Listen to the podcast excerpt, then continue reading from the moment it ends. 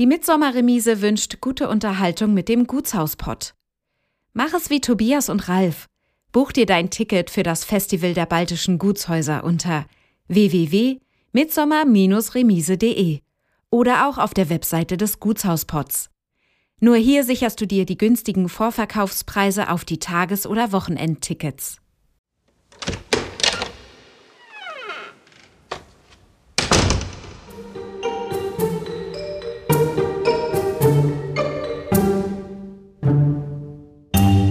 Denn Spantekow ist ja, der stammt ja aus der Familie meiner Mutter, Schwerin. Und die Schwerins haben hier vom ersten Tage angesessen, von 1278. Wir sind Hand in Hand über die Felder gelaufen und haben Kornblumen gepflückt. Und ähm, da spürte ich schon als Kind die Liebe meiner Großmutter zu diesem Haus. Ja, ich war sehr beeindruckt. Ein schönes Gebäude. Und es war in, allerdings in keinem sehr guten Zustand. In jeder Ecke, in jedem kleinen Zimmer stand ein Bollerofen mit einem Heizungsrohr durchs Fenster. Das heißt, ob ich will oder nicht, spielt gar keine Rolle. Ich muss. Egal in welchem Winkel man sich hier befindet, man sagt mal, ist das schön hier. Ich, ich liebe das Haus, ja.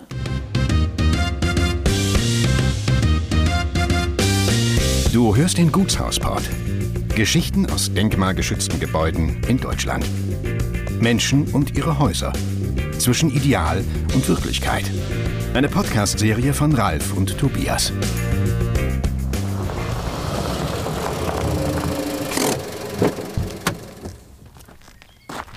Heute sind wir mit dem Gutshauspott in Richtung Anklam gefahren.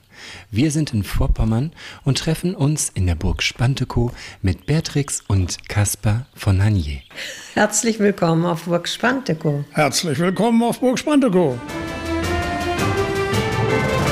Bevor Sie nach Vorpommern gekommen sind, hatten Sie sicherlich Ihren Lebensmittelpunkt ganz woanders. Können Sie ganz kurz erzählen, was Sie vor Ihrer Zeit auf der Burg Spantekow gemacht haben? Was ich vor Spantekow gemacht habe, sage ich Ihnen gerne. Das war Spantekow. Denn in dieser Gegend bin ich hier, hier bin ich zu Hause, geboren in Stettin, aber wie das früher so üblich war, auf dem Land gab es keine Ärzte. Und so gingen die meisten Frauen in die nächste Klinik und die war in Stettin. Und aber die ersten Lebensjahre habe ich hier auf Burg Spantekow verbracht.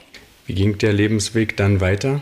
Der Lebens ging dann, ging dann weiter, dass wir äh, von den Russen vertrieben wurden im Frühjahr 1945 und sind dann über Mecklenburg und über Schleswig-Holstein nach Hessen getreckt mit einem großen Treckwagen mit drei Pferden davor und äh, haben da unser Domizil aufgeschlagen bei Verwandten, Schwärzel, die irrsinnig großzügig waren und uns aufgenommen haben, wo wir dann letztlich, meine Mutter und ich, meine Mutter 40, 50 Jahre gelebt hat und ich vielleicht 15 Jahre, aber war dann auch 50 Jahre dort gemeldet in Hessen. Sie sind wahrscheinlich auf den Treck gegangen, als äh, Sie Jugendlicher waren oder wahrscheinlich noch im Kindesalter, denn? Da war ich gerade sieben Jahre alt geworden. Und wir haben, äh, das war noch zu Kriegszeiten, wir sind also im Herbst, im äh, Frühjahr 45, im Mai war der Krieg ja erst zu Ende, 6. Mai. Und äh, wir sind im April, Anfang April sind wir hier gestartet. Wir waren also noch voll im Krieg auf dem Treck. Und ich erinnere auch noch die englischen Fliegerangriffe auf unseren Treck. Da waren ja mehrere Treckwagen und die freundlichen Engländer, die haben uns beschossen. Uns, äh, wir Kinder sind dann alle wie die Infanteristen äh, unterm Lodenmantel in, im Feld gewesen. Und äh, die äh, Flieger, die kamen dann auf uns runter. Und ich habe also erinnere heute noch, dass ich den Piloten in die Augen gucken konnte. Hatten Sie vor Spantekow ein ähnliches Projekt bereits? Nein, nein, nein. Bei uns galt nur eins, das war Spantekow, nichts sonst. Denn das Spantekow ist ja, der stammt ja aus der Familie meiner Mutter, Schwerin. Und die Schwerins haben hier vom ersten Tage angesessen, von 1278. äh, bis sie einmal enteignet wurden äh, von dem Soldatenkönig. Und dann ging es äh, wieder zurück. Das ist aber eine längere Geschichte. Und dann sind wir zum zweiten Mal enteignet worden durch die Russen. Welchen Eindruck machte das Haus, als Sie das erste Mal davor standen? Ja, das Haus haben wir schon sehr frühzeitig in Augenschein genommen. Das erste Mal war 1978. Bis dahin durften wir ehemaligen Eigentümer ja nicht an die Grenze unserer ehemaligen Eigentümer. Und 78 war das erste Mal, dass wir das durften. Und da bin ich mit meiner Mutter hier gewesen und da haben wir nach 45 dann das erste Mal das Haus wiedergesehen. Und das war schon damals dann in einem beklagenswerten Zustand. Denn äh, in der DDR-Zeit war hier nichts gemacht worden. Es wurde alles nur verbraucht, aber nichts neu gestaltet.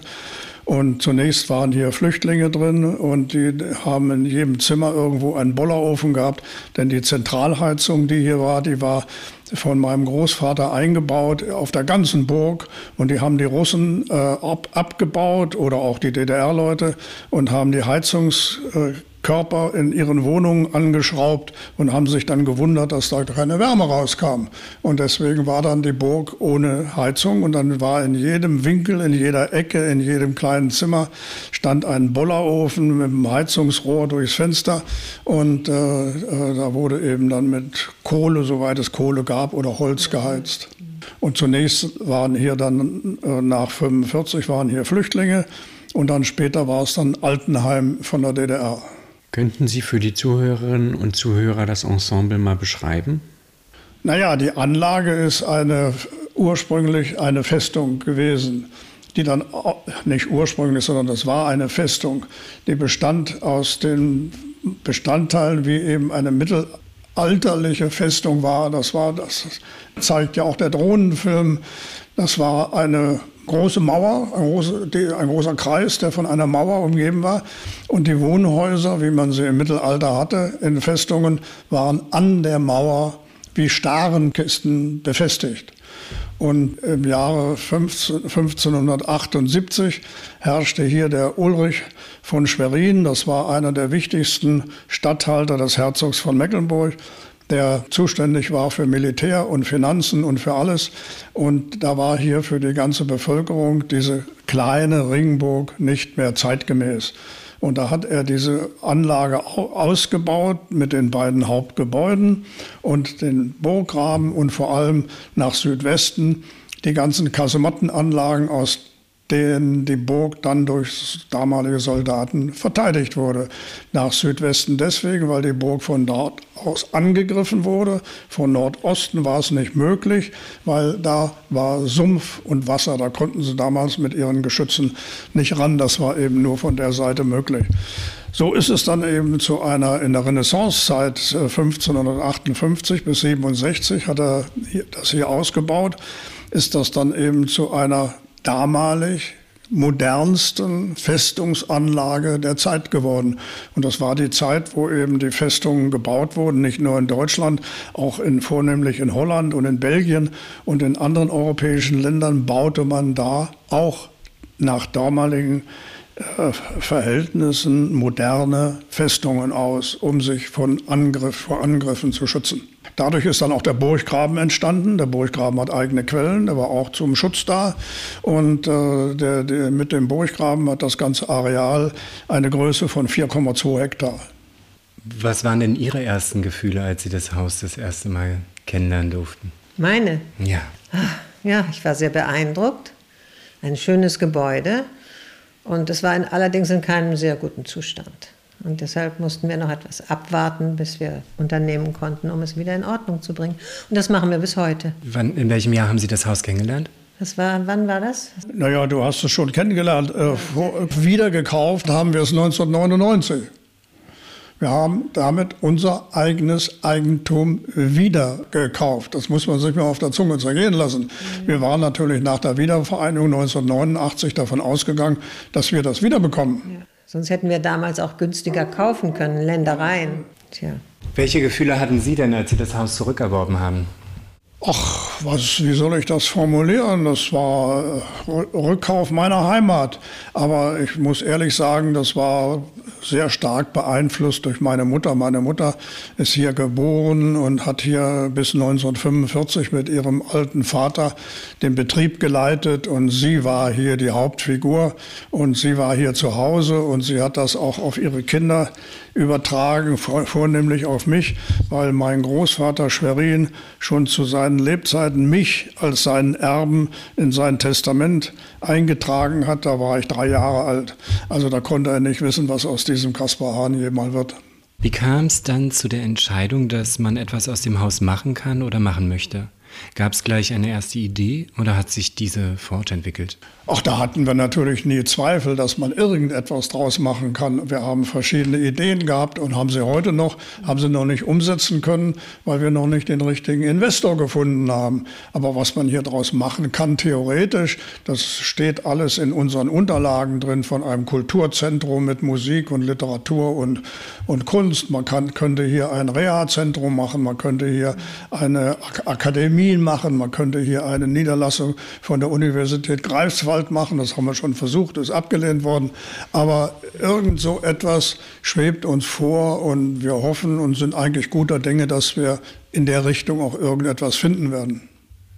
Lassen Sie uns ein wenig die Geschichte des vergangenen Jahrhunderts versuchen zu rekonstruieren. Dieses Jahrhundert war ja geprägt insbesondere von schmerzvollen Brüchen und Diskontinuitäten. Welche Funktion erfüllte die Burg Spantekow in der Zeit der deutschen Teilung nach dem Krieg?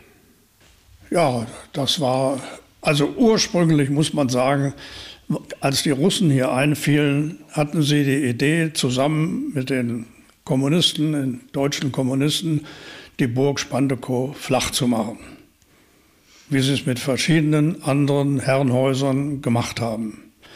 Aber als sie dann hier in den Hof kamen und feststellten, dass hier Mauern sind von sechs und acht Metern, dann haben sie es gelassen. So ist die Burg in der Form bestehen geblieben.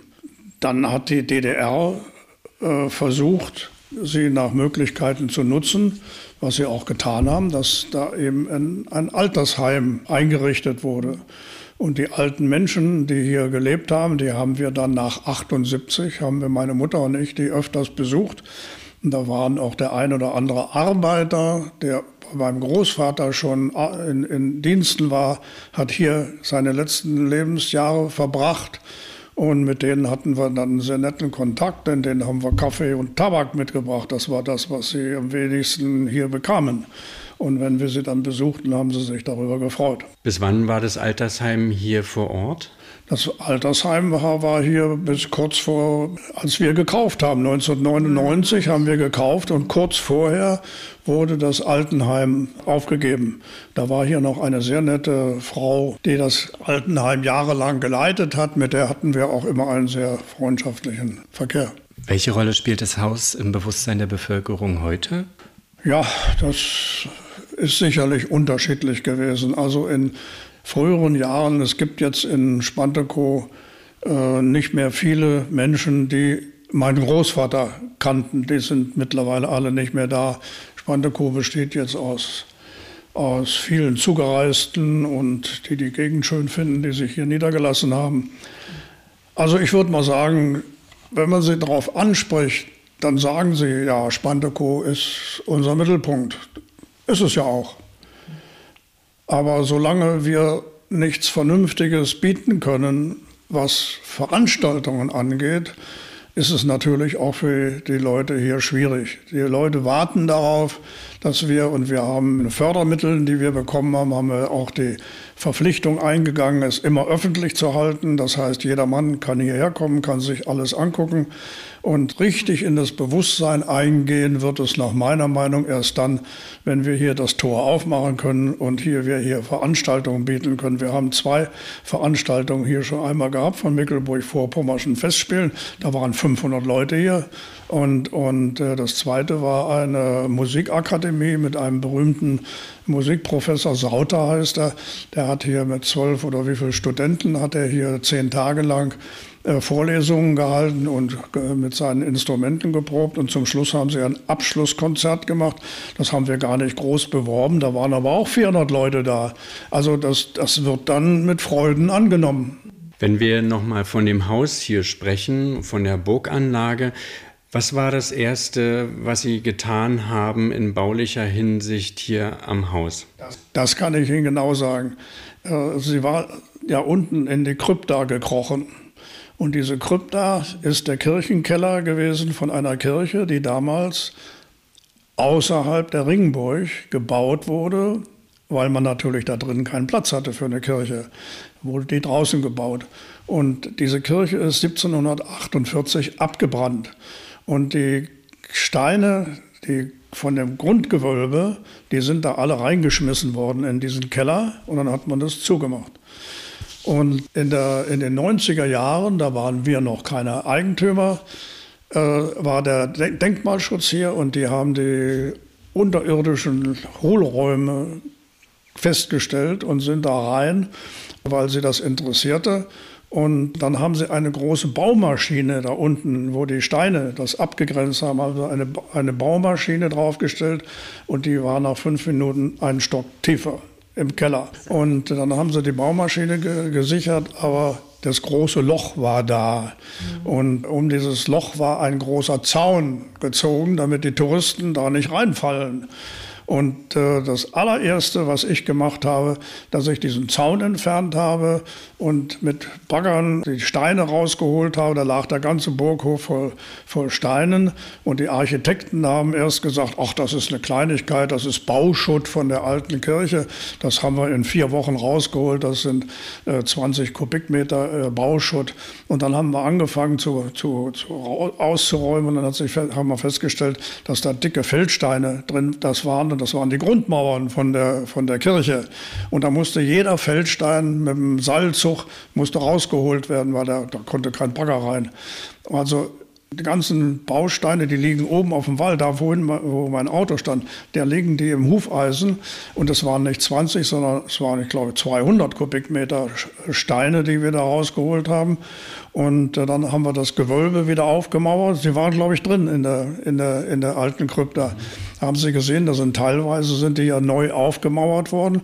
Und dann äh, war der Zaun weg und der Hof war wieder frei begänglich. Aber das war das Erste, was wir gemacht haben, dass wir diese alte Krypta wiederhergestellt haben. Und wenn das Wirtschaftsgebäude mal in eine Funktion kommt, dann hoffen wir, dass diese alte Krypta unterirdisch wieder irgendeine Funktion bekommt. Welche Herausforderungen gab es bezogen auf das Haus und seine Instandsetzung oder seinen Umbau? Ja, die Hauptherausforderung waren die Dächer. Die Dächer waren das größte Problem und jeden, den ich gefragt habe, äh, hat gesagt, also bevor du die, die, Dächer nicht in Ordnung hast, brauchst du gar nicht weiter darüber nachzudenken. Und dann hatten wir hier im Jahre 19, äh, 2014 oder was, war ein Denkmalpfleger in, beim Landesamt für Kultur und Denkmalpflege. Das war der Dr. Wienans, ein wahnsinnig sympathischer und fachkundiger Mann. Und bei dem bin ich gewesen und dem habe ich das äh, erzählt mit den Dächern. Und da sagte er, ich komme Sie besuchen. Und dann kam er hierher und hat sich die Dächer angesehen und vor allem drüben von dem Wirtschaftsgebäude und hat festgestellt, dass das ganze Gebälk mit Stämmen abgestützt war.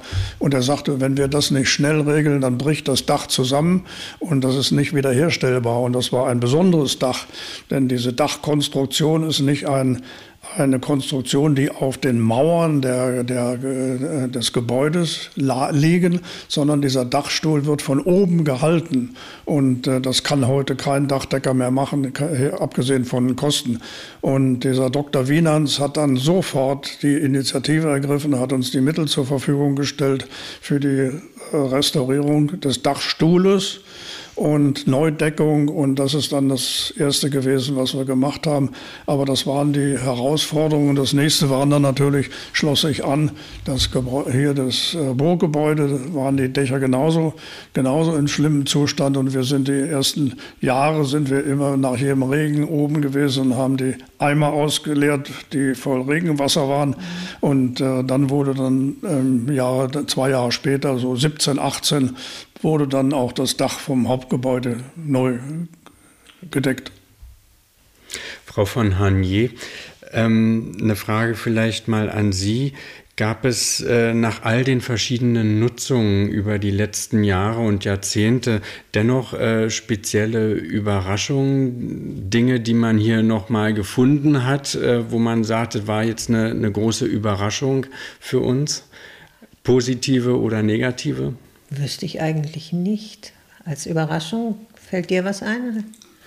Es war letztlich alles Überraschung, weil wir, weil wir ja im Grunde genommen wir hatten nur ein Ziel, die Burg für die Familie zurückzuholen, ohne dass wir konkrete Pläne hatten.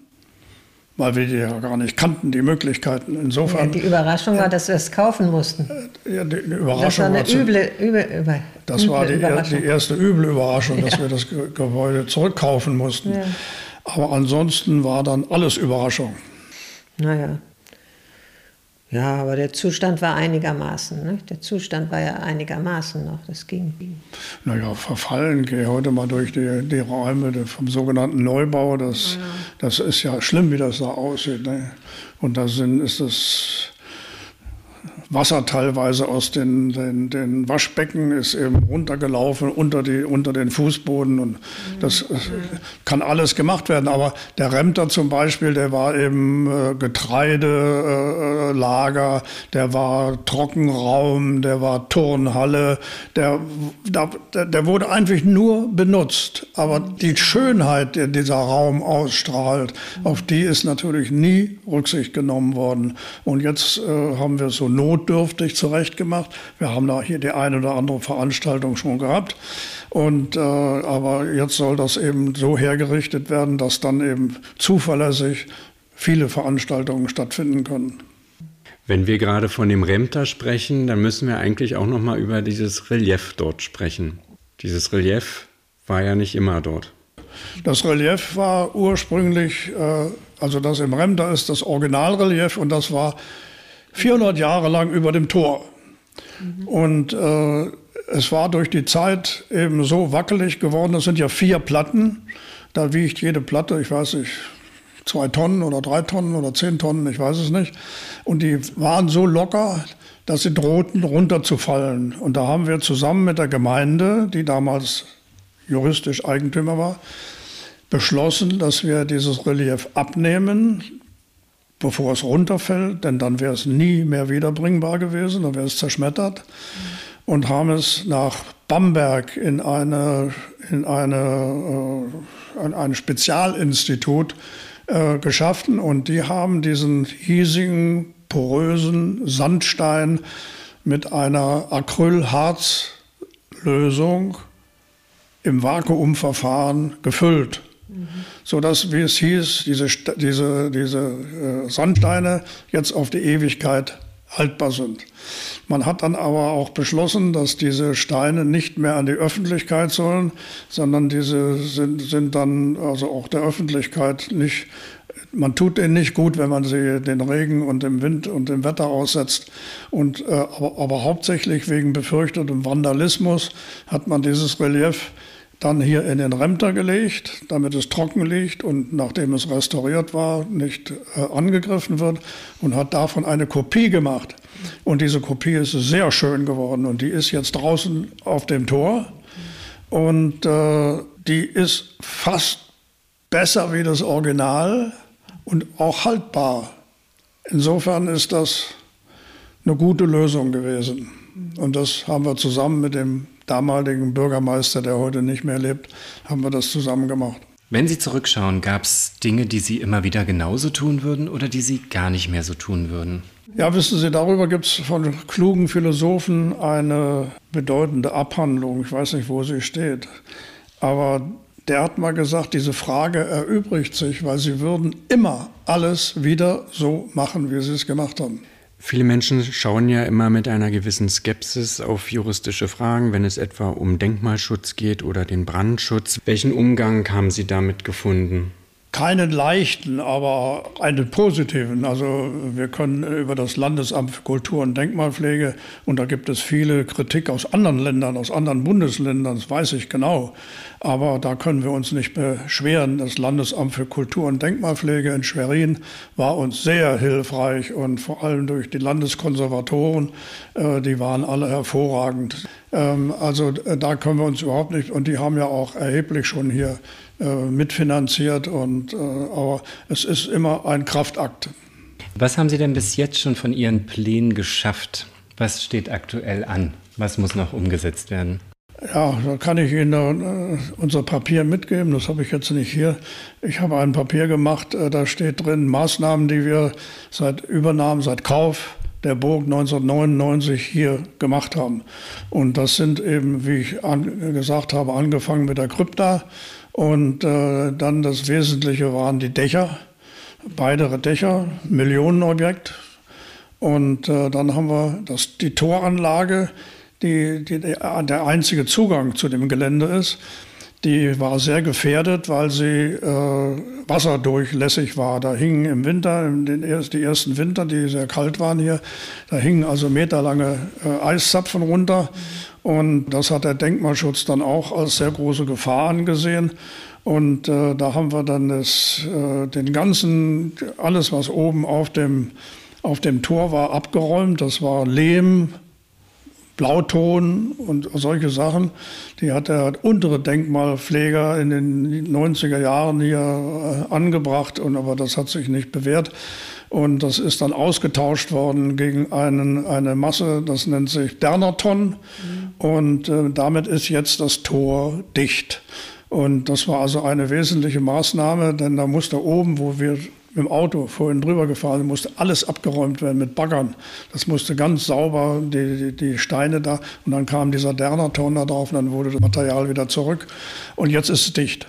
Und äh, jetzt stehen wir kurz davor. Wir haben jetzt gerade das alte Holztor, was, wo sie eben durchgegangen sind.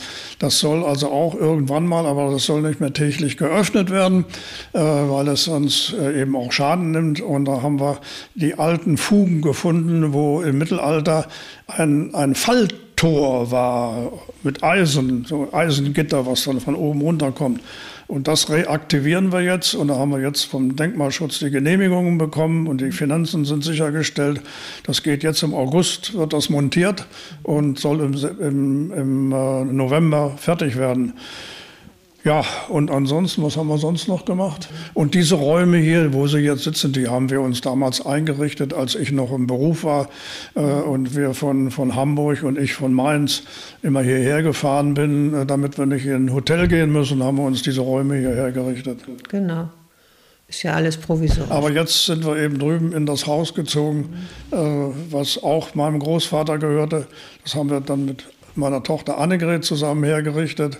Und da wohnen wir jetzt drin, damit wir hier einem potenziellen Investor nicht im Wege sitzen. Was kann man denn ansonsten, wenn man als Besucherin oder Besucher herkommt, vielleicht hier erleben? Wie geht man auf Burg Spantekow zu?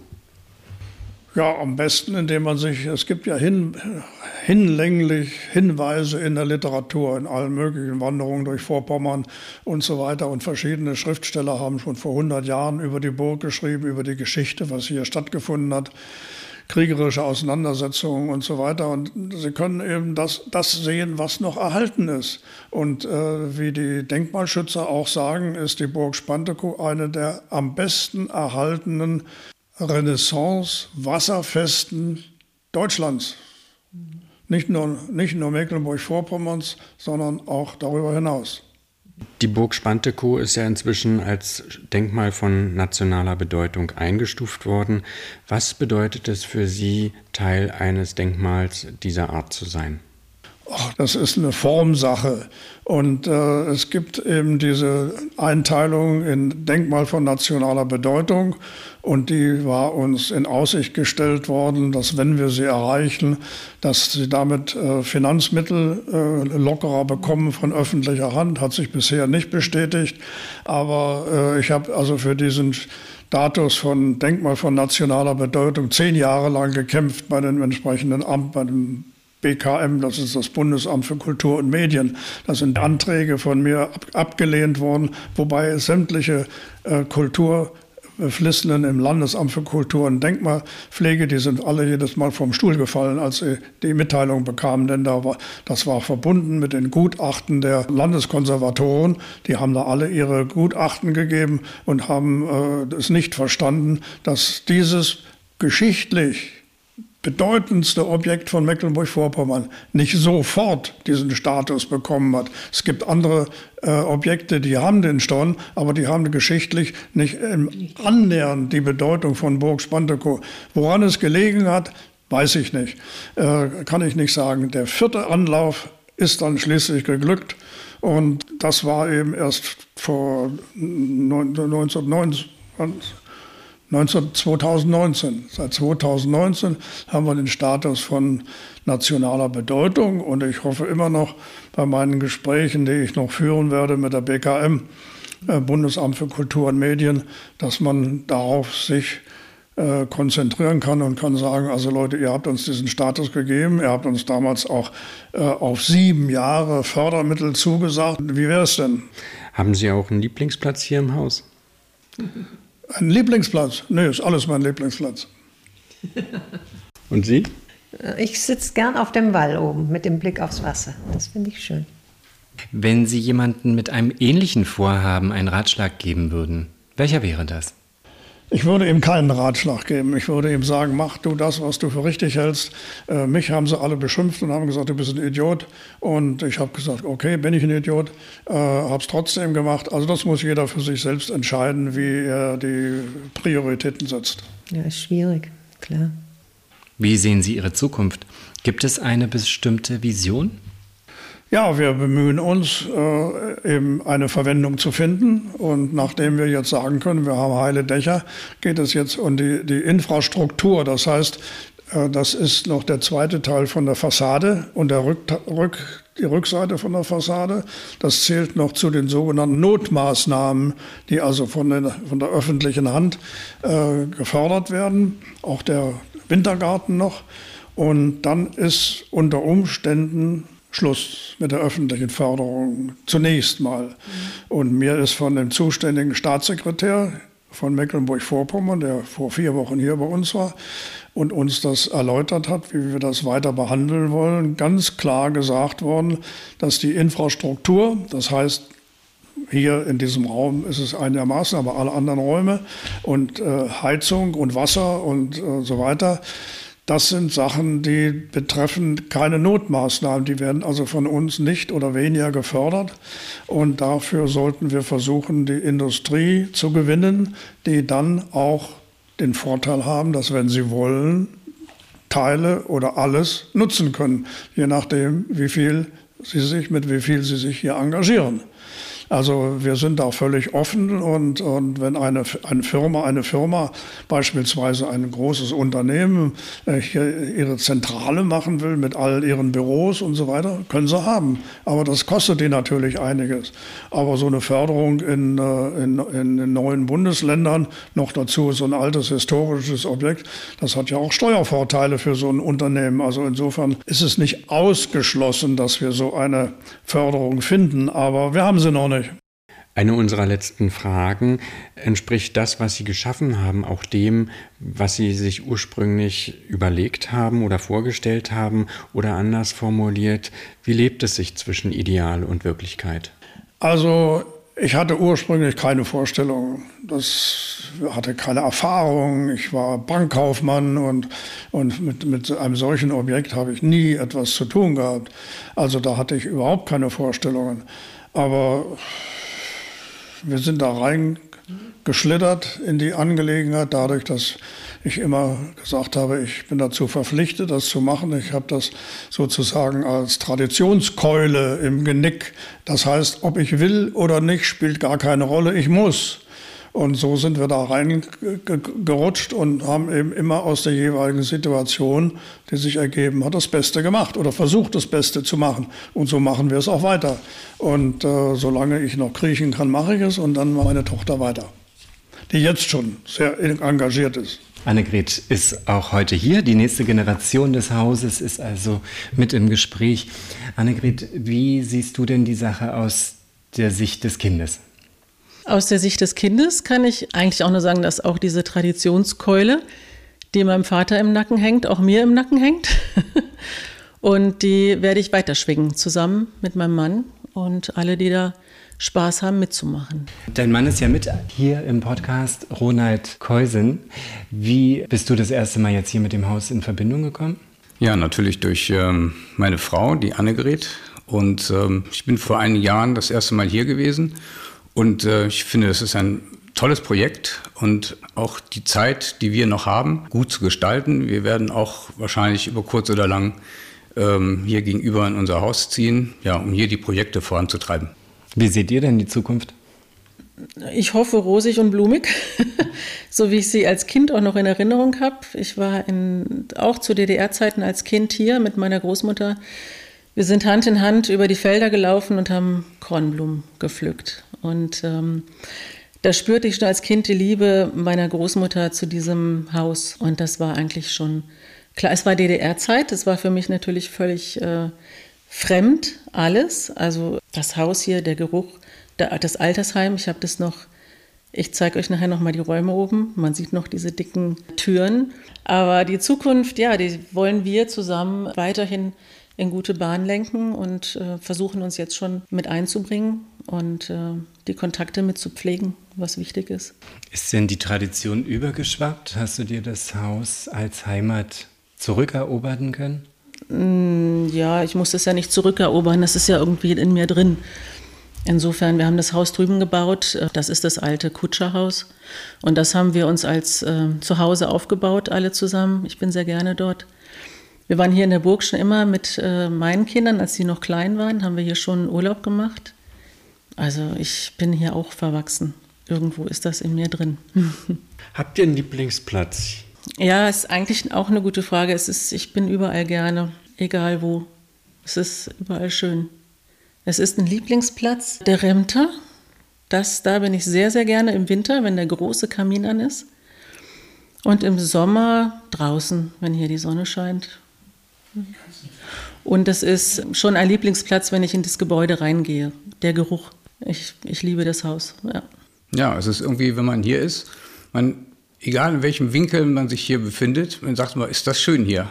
Ja. Und wenn man den Standpunkt verändert, sagt man hier ist auch schön. Also deswegen kann ich eindeutig sagen, das gibt einen, einen Lieblingsplatz. Eigentlich ist die gesamte Burg mit allen drumherum äh, sind Lieblingsplätze. Wenn jetzt jemand auf die Idee gekommen ist, als Besucher hierher zu kommen oder vielleicht als möglicher Investor die Idee weiterdenkt, wie kommt man auf euch anrufen. zu? Einfach anrufen. Die Nummer steht auf unserer Homepage und wir freuen uns, E-Mail, anrufen.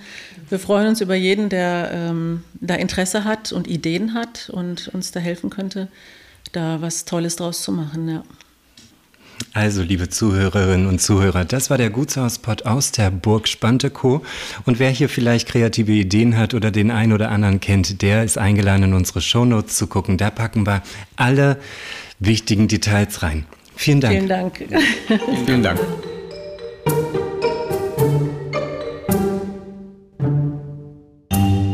Schön, dass du unseren Podcast gleich bis zum Ende gehört hast.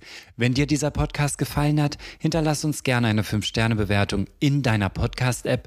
Und wenn du mehr von diesem Gutshauspod hören möchtest, dann abonniere gleich hier unseren Podcast und unseren YouTube-Kanal. Wir freuen uns auf dich. Bis bald.